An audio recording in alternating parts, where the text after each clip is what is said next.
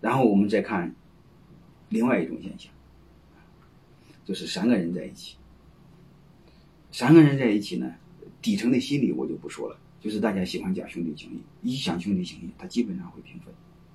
如果当中有大哥的话，弟兄们稍微客气一点，哎，大哥你多点，就十三三分。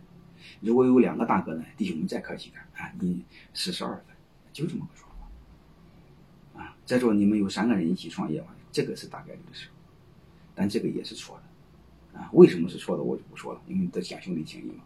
哎，就为什么是结果？为什么是错的呢？结果因为第一上不了市，第二风头也不透。啊，一般是这么个状况。这种结果，这种糟糕的结局比刚才那个还糟糕。为什么呢？因为刚才那个是两个人都想说了算，他产生矛盾不可调和，是狗咬狗，最终把公司给咬死。这种比刚才那个还悲哀。为什么？我再帮大家分析。这三种情况，不管哪一种情况，一定有一个股东最能干。啊，当然这三个股东在江湖上都是又出力又出钱的人，好吧？我们就合伙人创业嘛，叫都叫又出力又出钱的人。这三个一定有一个是最能干，啊，而且和股份多少没关系，因为平分那个他是一样多的。哪一个最能干呢？我就直接说答案，是公司贡献最多的那个人。你说股份一样多，怎么看出贡献多了？一定有一个人贡献最多，就是公司的发起人。这三个可以都叫公司的创始人，或者叫联合创始人，但是其中有一个人的身份一定和另外两个不一样，啊，叫发起人。啥意思呢？就是公司这个事儿是他掌握起来的。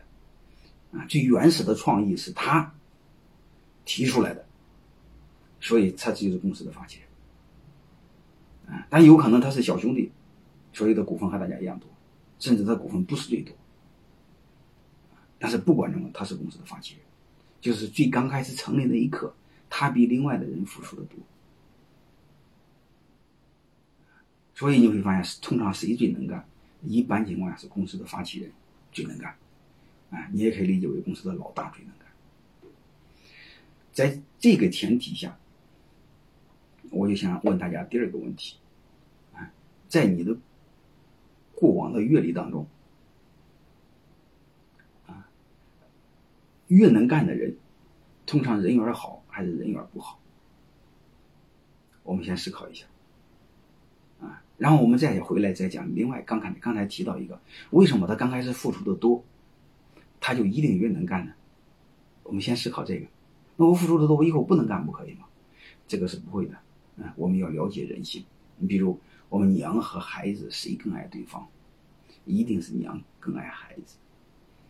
啊，我们很多人会不加思考的会认为，这个因为孩子是他的种，他一定会爱他的基因。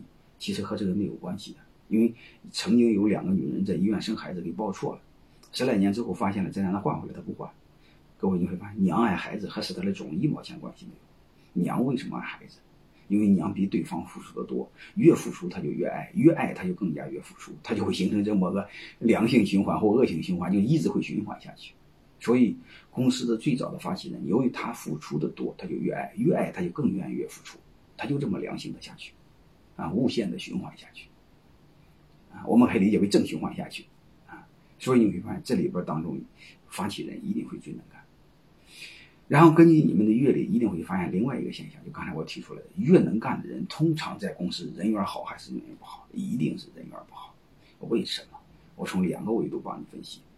从他个人自自身上来说，你们一定要相信有一个真理啊，就是越优秀的人，他身上有一个特质叫偏见与傲慢。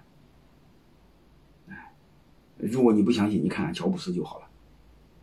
一定是这样的。啊我想说的，第一，他没有这个特质，他根本优秀不了。啊，第二个，你说我不信，我看很多优秀人对我很客气。各位，客气仅仅是他表面的修养，他骨子里根本你骨子根本你走不到他心里。你给他说一句话，你感觉他和你的距离有几万里远。只不过是表面对你客气，转身他都不认识你了，不搭理。你放心好了。啊，而且这骨子里这优秀的人越自信。大家知道，自信到一定程度是自负。啊，什么叫自信和自负呢？他做成了叫自信，做败了就是自负。你会发现，他这是人的一个感性的一个描述。啊，这就这么种特质。从外界来看呢，这是他个人的特质。从外界呢，我们人还有一个毛病，啊，就是当我们评价别人的时候，你会发现，我们本能的会只看他的优缺点，不看优点。啊，特别是另外两个合伙人，评价这个优秀的能干的人，啊，他先看他的缺点。但事实上你会发现，只要是能干的人，他干的多，错的一定多。所以你看，别人评价的时候，老惦记他做的错几个事儿。嗯，别人总会认为那几个事儿你不错做，公司会发展的更好。但是那几个人他从来不会想。如果那几个事他不做对，公司早死了，人都不会这么想，啊，所以你会发现，越能干的人，不管他自身还是从旁观者，他一定是越能干，人缘越不好。